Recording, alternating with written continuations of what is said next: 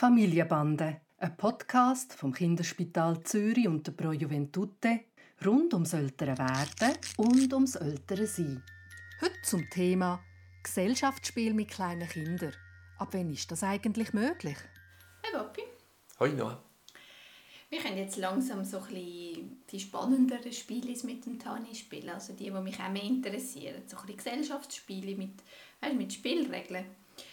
Aber ich frage mich manchmal, wie streng wir sollen sein mit den Spielregeln. Also, ich weiß auch nicht, ähm, dürfte Tani nur einmal würfeln und muss er sich an die Farbe halten, die gekommen ist?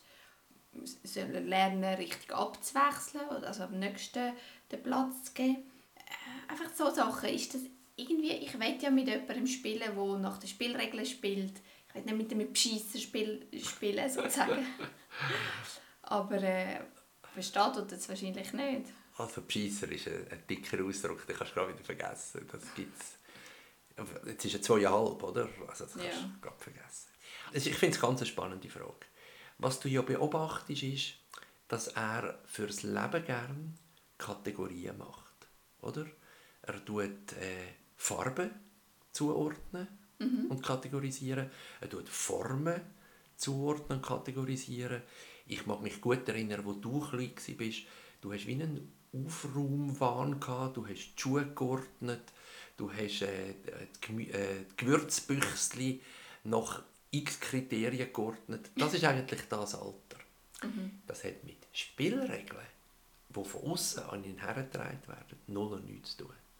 Und ich würde sagen, die Anforderung an ihn, sich an Spielregeln zu halten, ist vom Entwicklungsalter her ähm, nicht angebracht. Also das heisst, ich spiele mit ihm ein Gesellschaftsspiel, das klare Spielregeln hat und ignoriere sie. Er definiert die Spielregeln. Er definiert sie. Also es kann zum Beispiel gut sein, dass er eben Farbe zu Farbe wird ordnen, weil das seinem Entwicklungsstand entspricht. Und vielleicht trifft er nicht gerade die Spielregeln per Zufall. Aber sonst würde ich von mir aus ein Gesellschaftsspiel nehmen, anfangen spielen. Wenn es dir ein Bedürfnis ist, sagst du ihm sogar, was die Spielregeln sind. Also ziehst Würfel und nachher ziehen oder irgend so etwas. Und dann wart neugierig, was er für Spielregeln entdeckt. Und nimm die auf und tu dich dem angliedern. Er kann sich noch nicht an Spielregeln halten.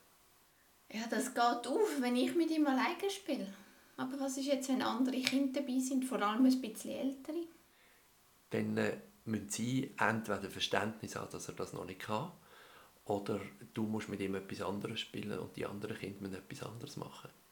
Das Alter, wo er sich kann mit, an die Spielregeln halten kann, das kommt in einem äh, Jahr, vielleicht dreieinhalb, vielleicht ein bisschen früher, vielleicht ein bisschen später. Mit zweieinhalb sicher noch nicht. Also dann ist es ja eigentlich ein Witz, dass es so Gesellschaftsspiele gibt, wo 2 plus drauf steht als Altersangabe. Wenn es Spiele sind mit strengen Regeln, dann schon. Aber eben, es sind zum Beispiel Farben-Kategorisierspiele. Und das geht sehr wohl auf. Ja, es ist noch gut, ich muss wahrscheinlich wirklich anders an diese auch können, weil eben, also für mich ist es vielleicht bisschen schwierig, mich so völlig hinzugeben in einem Spiel, wo man einfach einen Zug baut oder so. Das, ist, das liegt mir irgendwie nicht so. Und ich spiele eigentlich sehr, ich spiele liebend gerne Ja, die ganze Familie, genau. Genau. Erwachsene Gesellschaftsspiele. Und ich muss wahrscheinlich einfach mir selber sagen, es geht noch ein Moment, bis ich diese Art von Gesellschaftsspiele mit dem Tani spielen kann und halt das, was auf der Verpackung seinem Alter gerecht ist, für mich sagen, okay, wir lassen ihn entscheiden, wie die Spielregeln sind. No, du hast einen erwachsenen Bruder, der noch heute Spielregeln abändert, fast bei jedem Spiel, oder? also ich würde einfach neugierig schauen, was dein Kind für Ideen hat.